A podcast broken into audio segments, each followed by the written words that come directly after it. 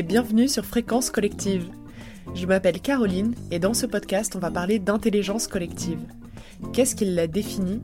Comment est-ce qu'elle fonctionne, que ce soit dans le monde végétal, dans le monde animal ou encore dans nos sociétés humaines Quelles solutions peut-elle proposer concernant les enjeux planétaires auxquels on fait face aujourd'hui? Je vous propose ici de faire le tour de ces questions avec le témoignage de personnes engagées dans leur vie professionnelle, sociale ou encore citoyenne. Je vous souhaite une bonne écoute Est-ce que vous avez déjà fréquenté cet ami ou ce collègue qui arrive toujours à bien s'en sortir quand il est confronté à une situation nouvelle, complexe, ou bien quand il doit prendre une décision difficile? Vous savez, cette personne qui arrive à comprendre rapidement ce qui se passe en situation de crise, qui fait preuve d'analyse, d'adaptation et d'empathie, et arrive finalement à trouver une solution appropriée? Si oui, vous avez à côté de vous une personne qui fait preuve d'intelligence de situation. Et si un sport individuel et de compétition pouvait nous apporter des enseignements quand on parle d'intelligence de situation? Et d'ailleurs, L'intelligence de situation est-elle un prérequis de l'intelligence collective? C'est la question que je me suis posée. Et je vous invite aujourd'hui à en parler par le prisme de la boxe. J'ai le plaisir d'accueillir Sandra Geiger-Jacob, ancienne sportive de haut niveau. Elle a été cinq fois championne du monde de boxe en kickboxing, boxe thaïlandaise, boxe française et boxe anglaise, et elle est aujourd'hui facilitatrice des transformations par l'intelligence collective. En puisant dans son parcours impressionnant, Sandra nous apporte des pistes concrètes pour agir avec agilité, pour répondre à une situation de crise et pour avancer vers des transformations durables dans notre rapport à nous-mêmes, aux autres et au monde. Bonjour Sandra Geiger-Jacob. Bonjour Caroline. Est-ce que tu pourrais nous parler de ton parcours et de ce qui t'a guidé vers euh, les questions d'intelligence collective? Alors, euh, mon parcours de boxeuse, euh, c'est un parcours où j'ai, euh, je vais commencer par la fin en fait, j'ai fini par euh, remporter cinq titres de championne du monde dans cinq euh, disciplines différentes. Donc c'était un petit peu, c'était ça ma, ma vision, c'était de, de, de, cumuler tous ces titres en boxe française, en boxe thaïlandaise, en kickboxing, en boxe anglaise. On entendait parler de, beaucoup de, disciplines et il pouvait même y avoir des concurrences entre les disciplines et j'avais envie de, regrouper vraiment le, l'ensemble de, ces pratiques pour montrer qu'elles étaient complémentaires en fait. C'était peut-être déjà un début d'intelligence collective dans, la pratique avec une envie de, s'adapter à des, nouveaux, des nouvelles contraintes, des nouvelles conditions, des nouvelles règles, des nouveaux équipements aussi parce qu'il y a des, pratiques, avec les chaussures, d'autres c'était sans. Donc euh, ça, ça a vraiment été quelque chose qui, m'a guidée. Euh, après, bon, il y a, d'autres choses qui, m'ont guidée, mais ma, ma, pratique sportive, euh, purement sportive, c'était ça. Avec une profonde envie de jouer, une envie de, c'était stimulant le, jeu, la recherche, la lecture de l'intention de l'autre, la, stratégie pour, euh, pour réussir à, déjouer son, son, propre jeu, l'anticipation. C'est vraiment ce qui m'a tout le temps animé et c'était une quête sans fin en fait. Hein. cette, quête stratégique d'être le, plus efficient possible, euh, puisque c'est un sport qui est quand même euh, dangereux, donc il y avait aussi une, volonté de, mettre en place une stratégie optimale, euh, et, cette stratégie était passionnante. Et donc après, qu'est-ce qui t'a conduit vers l'intelligence collective? Est-ce que dans ta pratique de boxeuse, tu, étais déjà dans des réflexions sur ce sujet-là, sur les transformations dans la société? Est-ce que c'est venu par la suite? Quel, lien, quel a été le trait d'union entre ces deux univers? Dans ma pratique, euh, j'étais pas, je pensais pas intelligence collective. Mais ce qui est sûr, c'est que dans cette recherche de, stratégique hein, pour, euh, pour, trouver toujours la, meilleure réponse au meilleur moment dans ce contexte qui était tout le temps sous tension, euh, j'ai dû me remettre profondément en question. C'est lâcher des choses. et c'était déjà un début de posture d'intelligence collective. C'est ce que je constate aujourd'hui, en tout cas c'est ce que je prône aussi dans, les entreprises, c'est que euh, pour pouvoir euh, mettre en application l'intelligence collective, c'est d'abord une, posture personnelle. Et cette posture personnelle, c'est une vraie posture, on parle beaucoup d'agilité, mais c'est vraiment ça en boxe. C'est une agilité à la fois euh, mentale et une agilité physique aussi. Et c'est vraiment cette agilité de ne pas s'enfermer dans, dans, des schémas, dans des automatismes, parce que l'automatisme, c'est ce qu'il y a de pire en boxe. l'automatisme d'un coup ou d'une série de coups, c'est ce qui permet à l'autre de, lire et donc du coup de, de, répondre avec beaucoup de facilité. Donc j'y étais pas encore. Qu'est-ce qui m'y a conduit? Je pense que c'est vraiment un parcours euh, euh, petit à petit comme je disais, l'enjeu était important et donc j'ai vraiment cherché des stratégies qui me permettaient d'apporter cette bonne réponse au bon moment.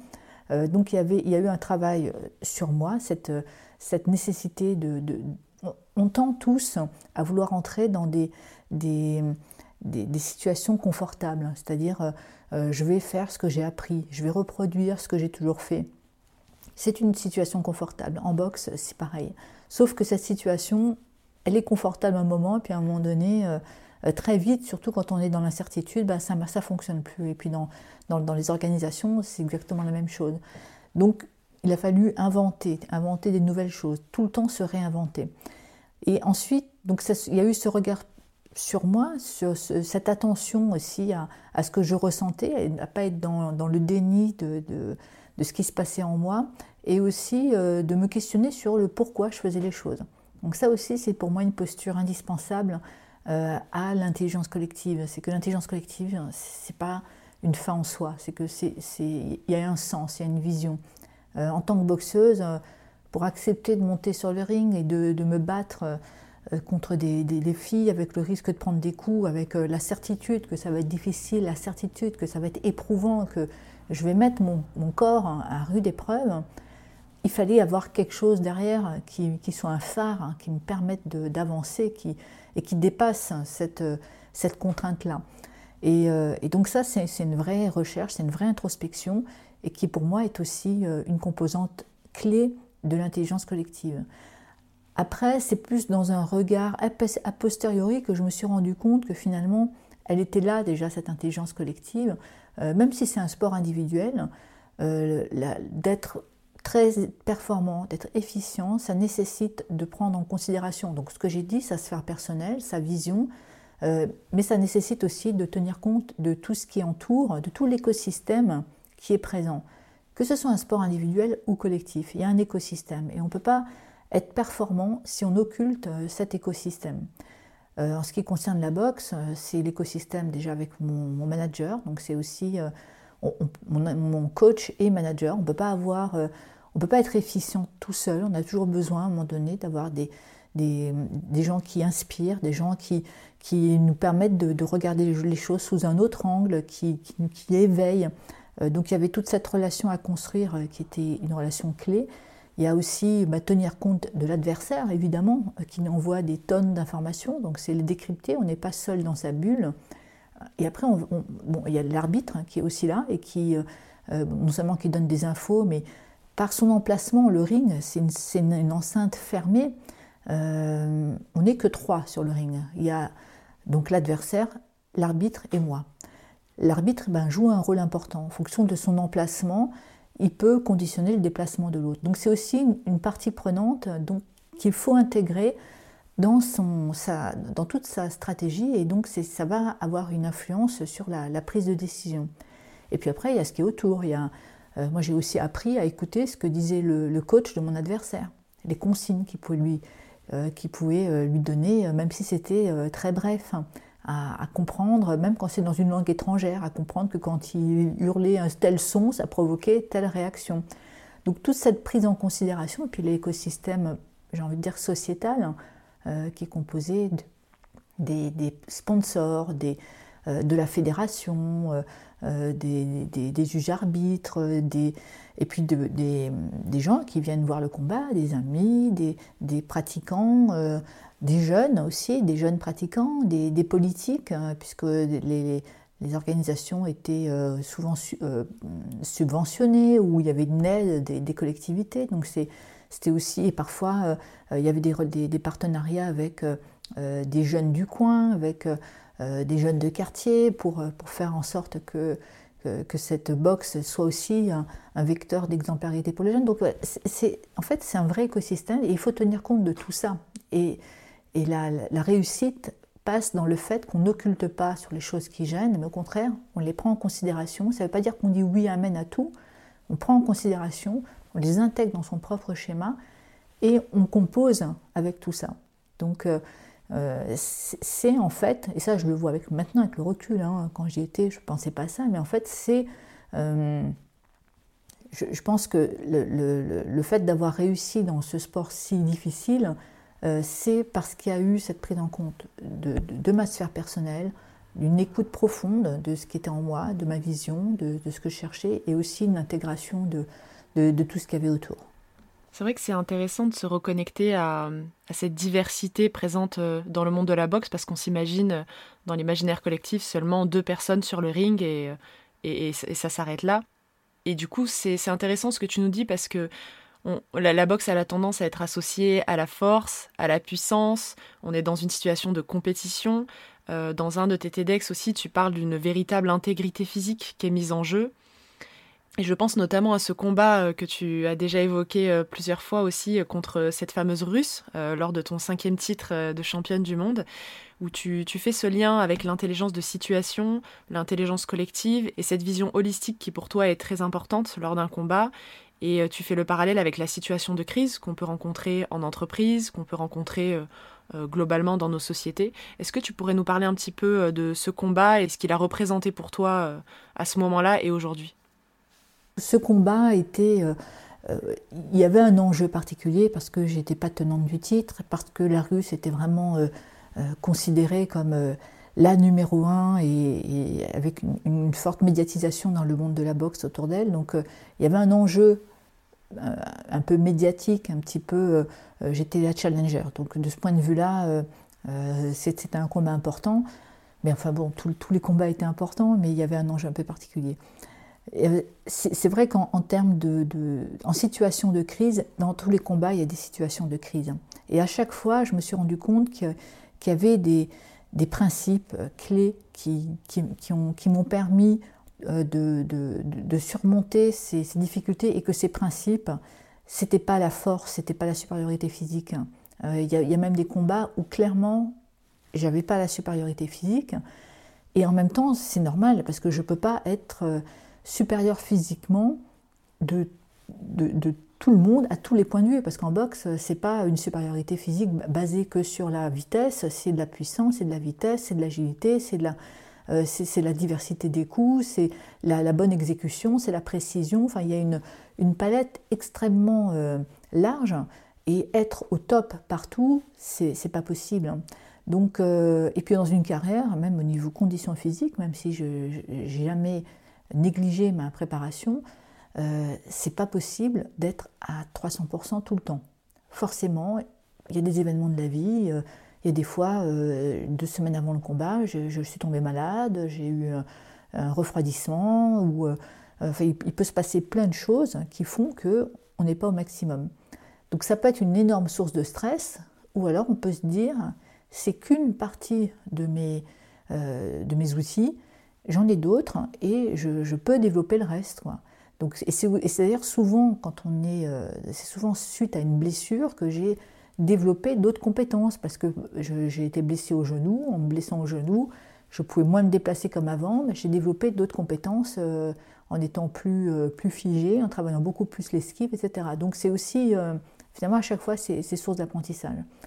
Le fait d'avoir tous ces leviers à disposition, et justement pas que des leviers physiques, c'est une grande sécurité. Ça veut dire que plus j'avance, plus je progresse, plus j'acquiers euh, des, compétences parce que je les ai analysées aussi, parce que qu'elles soient positives ou négatives, euh, chaque combat est à chaque fois une source d'analyse et, de progrès. Donc il y, a des, il y a effectivement dans cette situation de crise des principes, des, clés euh, qui, ont émergé et, qui me, et que je trouve très transposables aux situations de crise que peuvent vivre les entreprises, d'autant plus aujourd'hui.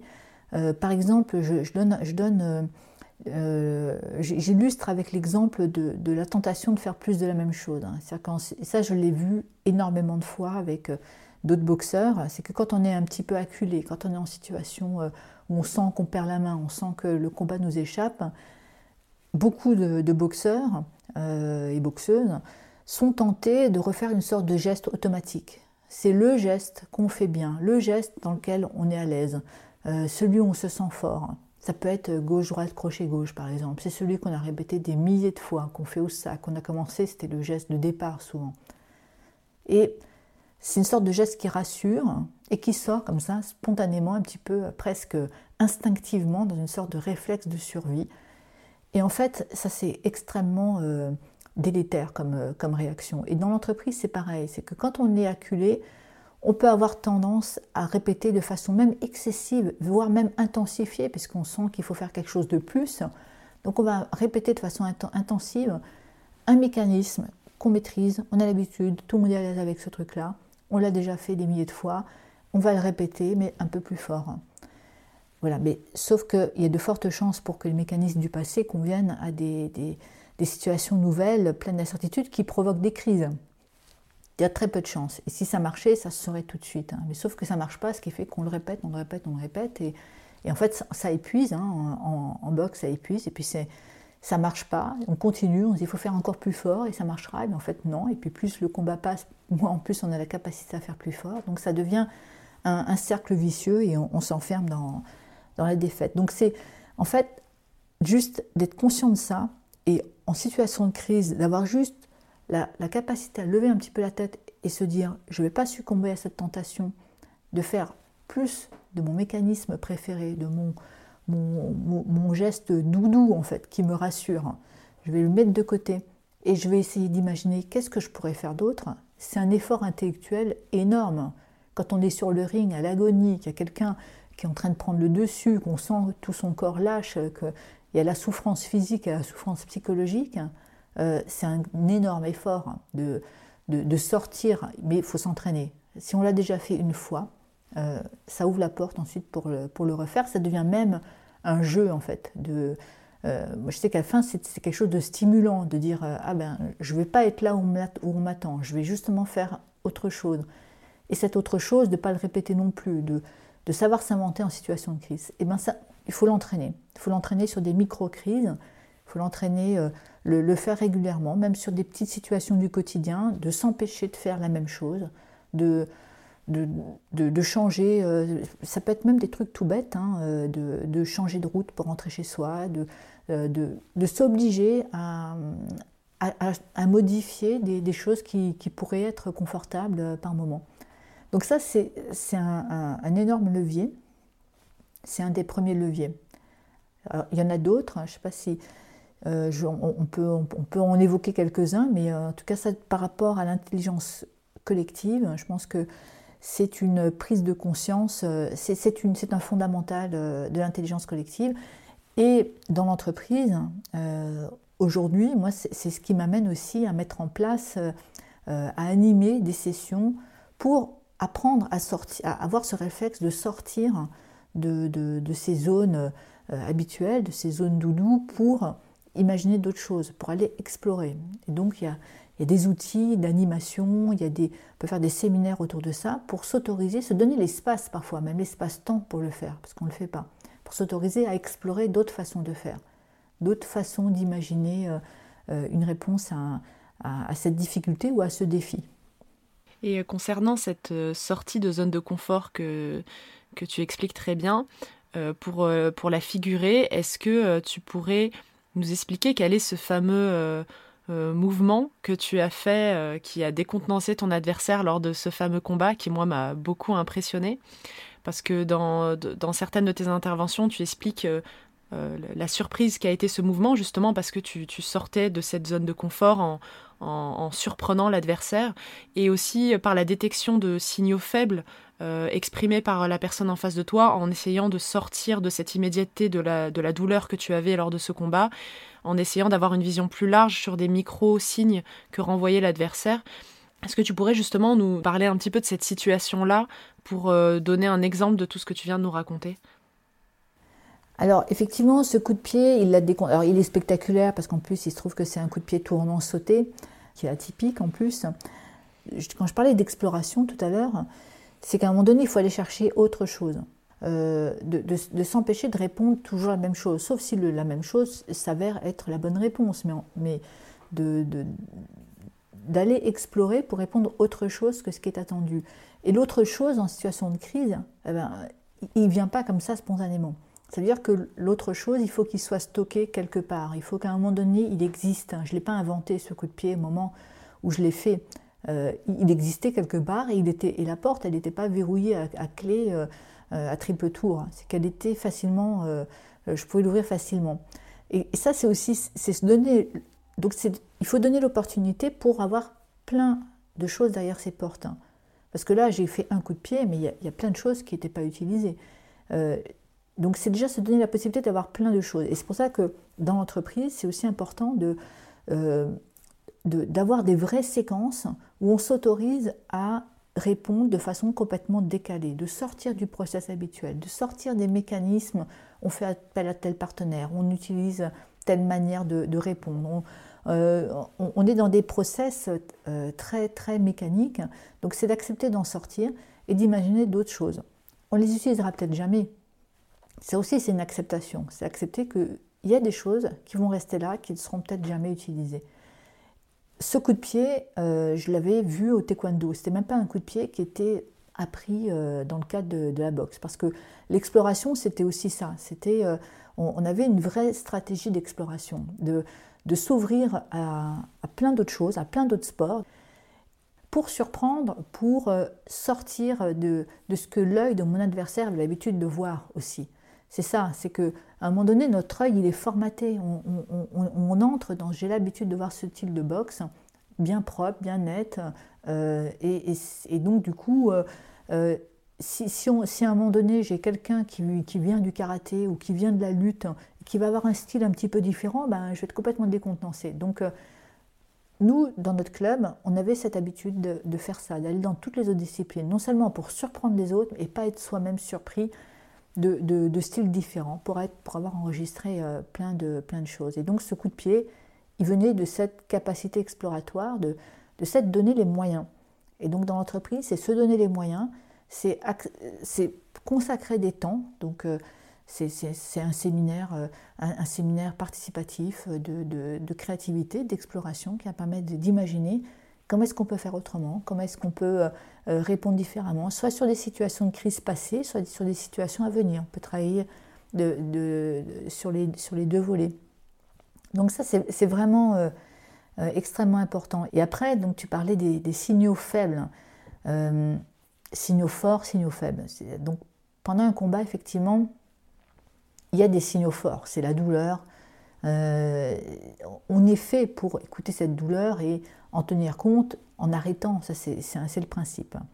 Sauf que là, euh, le, signal le fort de, euh, euh, dans ce combat-là, à un moment donné, j'ai eu très mal à la cuisse parce que j'ai vraiment pris un coup sur le, sur le, sur le quadriceps. C'est un gros muscle qui fait que quand ce muscle est touché fortement, il y a une grosse masse de sang. Donc c'est tout de suite extrêmement éprouvant et ça, ça, entrave le, déplacement, ça entrave euh, toute la mobilité. Donc c'est vraiment toute une stratégie qui, est mise à mal euh, en étant touché à la cuisse.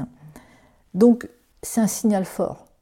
Je ne vais pas l'occulter, évidemment, c'est important. Et si, mon intégrité physique était en danger, je suis obligée de, de l'écouter. Donc je l'écoute, j'en tiens compte, mais je ne l'écoute pas de façon obsessionnelle.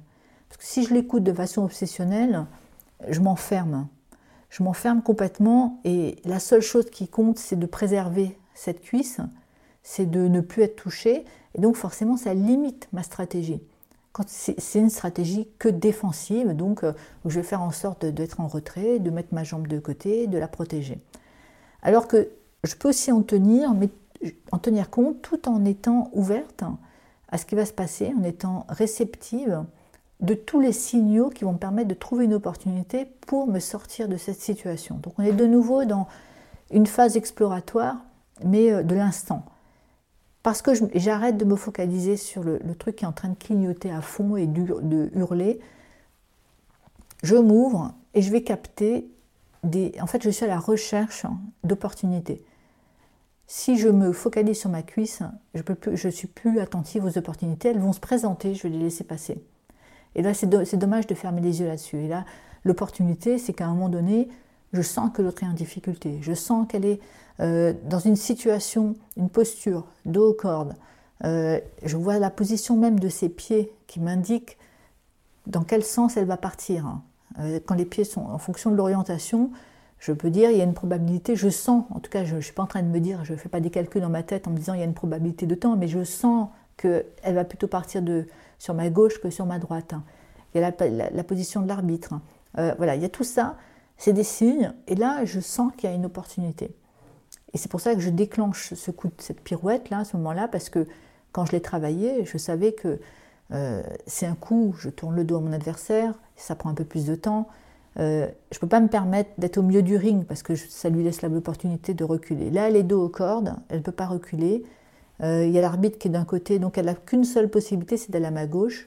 Et ce coup de pied la, la trappe justement sur la gauche. Donc c'est toutes les conditions idéales, mais en une fraction de seconde qui sont réunies. Et je les, je les ressens. Je sens que là, il y a un moment clé et qu'il faut que je le déclenche. Et donc, ce que j'appelle l'intelligence de situation, qui est une sorte de prérequis à l'intelligence collective, c'est cette capacité à, à un moment donné, ne pas regarder de façon obsessionnelle ces signaux forts, hein, ces signaux d'alarme, de d'en tenir compte. J'ai quand même, euh, j'en ai quand même tenu compte. J'ai quand même mis ma jambe derrière. J'ai quand même euh, arrêté de me déplacer euh, autant qu'avant. Mais je reste ouverte pour aller capter tous les signaux qui vont me permettre de trouver le timing. En boxe, c'est le bon moment, la bonne décision, mais au bon moment.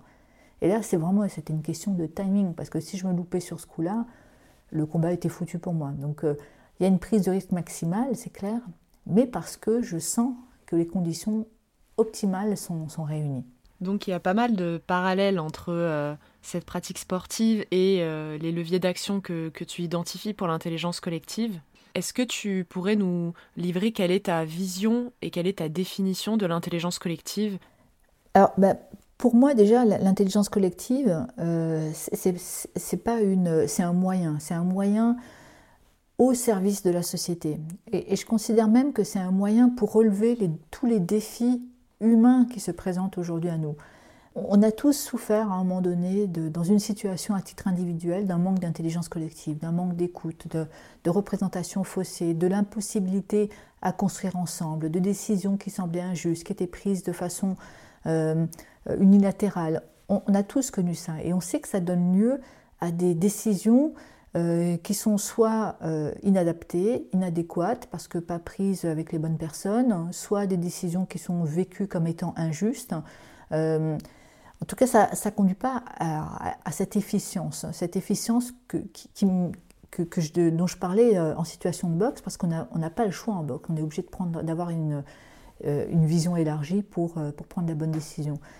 Et l'intelligence collective, donc c'est au service de ces défis humains. À titre personnel, on sait que c'est absolument indispensable. Je pense que c'est aussi aujourd'hui, c'est l'intelligence collective qui nous permettra de venir à bout des défis climatiques, des, euh, des problématiques même sociales, de, des retraites, des, euh, les, problématiques, les, événements qu'on a eus autour du, des Gilets jaunes, même la crise du Covid. Enfin, tout, c'est l'intelligence collective, c'est la capacité des organisations à pouvoir apporter des solutions qui va permettre de résoudre. Ce n'est pas le problème lui-même qui est un problème, c'est la capacité des organisations et des êtres humains à s'organiser pour répondre à ces problèmes. Voire même, quand il y a un manque d'intelligence collective, c'est qui crée ces problèmes. Donc euh, l'intelligence collective, c'est une manière de répondre à ces défis. Et le manque d'intelligence collective, ça augmente le nombre de problèmes à, résoudre. Parce que ça, on le voit dans nos situations personnelles, euh, euh, ça, démultiplie les, incompréhensions et, ça, génère de nouveaux problèmes. Donc, je pense que c'est vraiment un outil pour arriver à quelque chose, c'est pas une fin en soi, ça c'est une première chose, et pour, qui, relèverait presque de la survie de l'espèce en fait. Euh, et finalement, c'est rien d'étonnant, parce que l'intelligence collective, c'est pas nouveau. Si on regarde à l'échelle des, des, espèces, l'intelligence collective, ça existe, c'est l'intelligence du vivant. Ça, on le voit avec les animaux, avec les grands animaux, avec euh, d'autres formes, les, les, les, intelligences en essaim, les intelligences euh, des grands singes, des, grands, des, des, des, éléphants. Enfin, il y a, des formes d'intelligence collective, on ne l'a pas inventé, et nous, on, s'en prive. Euh, et aujourd'hui, ça vient nous rattraper comme si on découvrait. Ben non, euh, revenons à des choses essentielles, revenons à cette, cette intelligence du vivant. Peut-être qu'il faut réapprendre, il faut réapprendre un certain nombre de choses, réapprendre la notion d'écoute, d'empathie, sortir d'un modèle où c'est la compétition qui, nous est inculqué euh, euh, dès l'enfance finalement. Euh, j'entends souvent dire des parents dire ah, mais défends-toi, faut pas te laisser faire, te, marche, te laisse pas marcher sur les pieds. Enfin, on inculque ces valeurs-là, mais on n'inculque pas est-ce que tu as été à l'écoute, est-ce que tu as essayé de comprendre ce qu'il voulait, pourquoi il t'a dit ça, qu'est-ce que qu'est-ce qu'il ressentait à ce moment-là, et toi, qu'est-ce que est-ce que, est-ce que tu lui as dit ce que ça te faisait, est-ce que tu lui as dit ce que tu ressentais?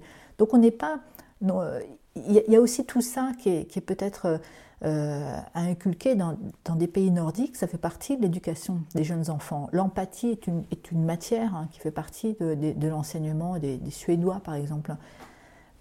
Peut-être qu'il faut revenir aussi à ça. En tout cas, dans l'entreprise aujourd'hui, euh, si on ne peut pas dire, allez, hop, ça y est, on s'y met, on fait de l'intelligence collective aujourd'hui. Non, c'est toute une culture qui commence par le soi, donc se relier à soi, c'est déjà comprendre ses propres émotions, comprendre son propre fonctionnement, ses propres mécanismes. Quand je parlais de mécanismes automatiques en boxe, on a des mécanismes relationnels automatiques aussi. À chaque fois qu'on me dit ça, je me sens agressée, je réponds ça. Donc c'est aussi travailler sur ces mécanismes-là, c'est relier à soi. Ensuite, se relier aux autres, c'est comprendre les bases de la relation à l'autre, les bases de la compréhension de l'émotion de l'autre. Euh, et ensuite, se relier au vivant, c'est le sens qu'on donne à tout ça, c'est vers où on va collectivement. Et ensuite, on peut injecter des outils participatifs, mais ça vient en dernier. Parce que parfois, on fait de l'intelligence collective, on fait une réunion avec des post-it. C'est pas ça l'intelligence collective. C'est effectivement à la fin, il peut y avoir une palette d'outils pour dire comment est-ce qu'on avance ensemble, comment est-ce qu'on décide ensemble. Euh, il y a une ingénierie aussi de l'intelligence collective, parce qu'on ne va pas être en co-décision tout le temps. Il y a la co-construction, la co-décision, la consultation, la concertation, l'information. Et tout ça, c'est des niveaux euh, qui, vont engendrer euh, des, savoir-faire différents, euh, des process différents, et ça s'organise. Parce que si on fait juste one shot un, un séminaire d'intelligence collective et qu'après on ne fait plus rien, forcément ça marche pas. Et on va dire bah, c'est une perte du temps, ça sert à rien, l'intelligence collective, on a essayé, euh, c'est galère, euh, euh, c'est une usine à gaz. Non, c'est justement pas une usine à gaz si on, le structure et ça fait partie de l'organisation de l'entreprise. Donc voilà, j'ai été un peu longue. Non, non, c'est très bien. Ça m'amène d'ailleurs à une question sur le concret de tes interventions. Quels défis, quels enjeux pour toi émergent quand tu es au contact des organisations, des entreprises Est-ce qu'il y a des éléments, euh, des, problématiques, si on peut dire, qui reviennent régulièrement et sur lesquelles tu es amené à travailler? Ou est-ce que c'est extrêmement diversifié euh, d'une organisation à une autre? Voilà, est-ce que tu t'as aujourd'hui dans nos défis de société, quand tu accompagnes les organisations, il y a un peu un fil rouge où tu où tu identifies euh, là il y, a quelque chose, il y a un vivier sur lequel il faut vraiment qu'on évolue ensemble? Alors, il y, a autant, bah, c'est comme les combats, il y a autant de, situations que, d'entreprises en fait. Euh, chaque entreprise vit une histoire différente et, forcément ça nécessite un, accompagnement euh, hyper spécifique. Moi, quand je parlais de boîte à outils dans laquelle j'ai plein de choses, ma boîte à outils, c'est tout ce qui permet de mieux se relier à soi, se relier aux autres, se relier aux vivants. Donc après, derrière ça, on, conjugue avec mon associé Hélène Clément, on conjugue euh, plein de solutions à la carte. Euh, concrètement, ça peut être euh, un dirigeant qui sent qu'il y a un manque d'implication, un manque d'autonomie euh, des salariés. Et donc, plutôt que d'injecter 15 000 team building qui finalement, c'est un petit peu comme si on ajoutait une, cerise au-dessus d'un gâteau, mais que le gâteau, on ne change pas forcément, ça ça, ça fait pas grand-chose. Ça fait du plaisir, oui, ok, c'est sympa, mais ça va pas fondamentalement amener de l'engagement et de l'implication. Donc on, on va travailler sur, euh, ça peut être un, travail autour du bien-être, hein, tout simplement, ça va essayer d'identifier, un travail autour de la vitalité, puisque c'est un peu notre spécificité, c'est puisqu'on est, on est aussi naturopathe, euh, donc on travaille aussi sur euh, la compréhension des clés, des mécanismes de sa vitalité, parce que on ne peut pas être impliqué dans l'entreprise si on vient tous les jours avec un manque de sommeil, avec des problèmes de, euh, des débuts d'hypertension, des problèmes de ballonnement, digestion, etc. Donc ça fait aussi partie de la, du socle, c'est comme un sportif. Euh, il peut travailler toutes les stratégies qu'il veut, mais si son, son, sa base fondamentale n'est pas saine, ça ne marchera pas à long terme. Il, pourra peut-être faire une carrière sur deux ans, mais pas plus. Donc on travaille sur cette notion de vitalité. Et ça nous amène à la sphère individuelle, à travailler aussi sur les émotions, donc sur l'écoute de ces émotions. On travaille aussi sur la relation à l'autre comprendre les mécanismes, comprendre comment que l'autre, je suis technicien et, il est commercial, ben, on n'a pas les mêmes cultures, on n'a pas les mêmes... on travaille beaucoup sur ces, des, des, des, des, comptables, avec des commerciaux, avec des techniciens, avec des, cultures qui sont différentes, et ben de faire en sorte d'unifier cette, cette culture, faire en sorte que tout le monde puisse apprendre le langage de l'autre et, et s'écouter dans un sens commun. Et ensuite, euh, donc la relation euh, à l'autre, euh, c'est ça, c'est aussi réussir à désamorcer de façon autonome les conflits. Et ensuite, la relation au vivant, mais au sens large, c'est quelle est notre mission, quelle est la finalité. Moi, quand je montais sur le ring, j'avais un phare. Je ne montais pas sur le ring juste parce que j'avais envie de faire du sport. Il fallait un truc plus fort. Donc, c'est quoi le phare?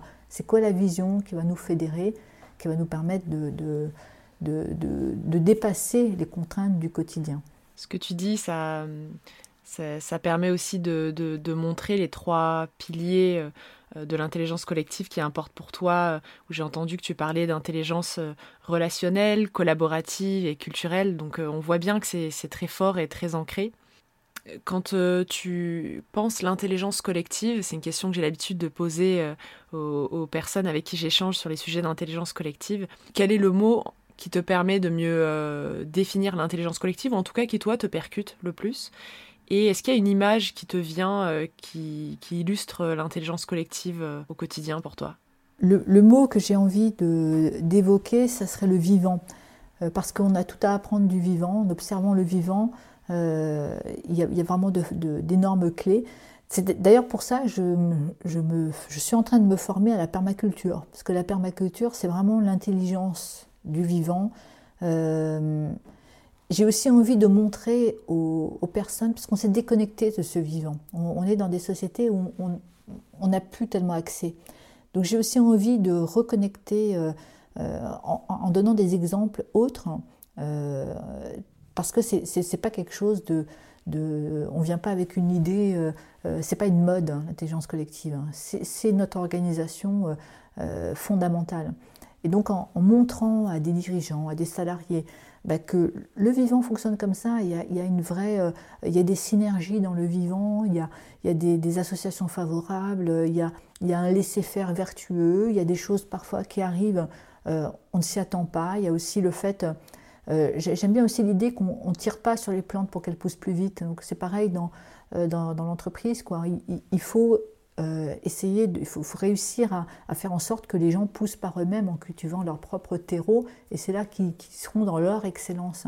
Donc il y, a, plein d'analogies de, euh, qui, sont très précieuses. Donc euh, ouais, j'ai envie de dire le vivant, j'ai envie de dire aussi, quand, quand j'aime bien aussi l'image du ver de terre, parce que le ver de terre, c'est un peu comme dans, dans la facilitation d'intelligence collective, c'est qu'on est un peu dans l'ombre, on va faciliter, moi, quand j'interviens dans cette facilitation, je, ne suis pas actrice. Euh, je, fais en sorte qu'on construise ensemble un terreau favorable pour faire émerger ce qui doit émerger. Et le, ver de terre, c'est un, vrai facilitateur pour ça. Donc il est. Euh, et j'aime bien l'idée aussi qu'on n'utilise pas toujours des, jolies bêtes pour, euh, pour, pour imager une action. Et le, parce qu'il va fertiliser, parce qu'il va créer des galeries, il va aérer le sol, il va, il va euh, en plus euh, le, transformer les nutriments en, compost en fait. Hein. donc euh, voilà, je ne vais peut-être pas terminer sur, sur, cette image-là, mais plutôt de, cette notion de, facilitation du, vivant. Je pense que l'intelligence collective, c'est vraiment comme ce petit ver de terre qui, facilite l'émergence du vivant. Merci Sandra Geiger-Jacob pour ce témoignage, pour ces images intrigantes, percutantes et pour euh, ces parallèles assez forts que tu fais entre deux univers qu'on n'associerait pas si facilement. Donc merci à toi, je suis ravie qu'on ait pu échanger sur ces sujets-là. Merci beaucoup Caroline, merci à toi pour ton intérêt.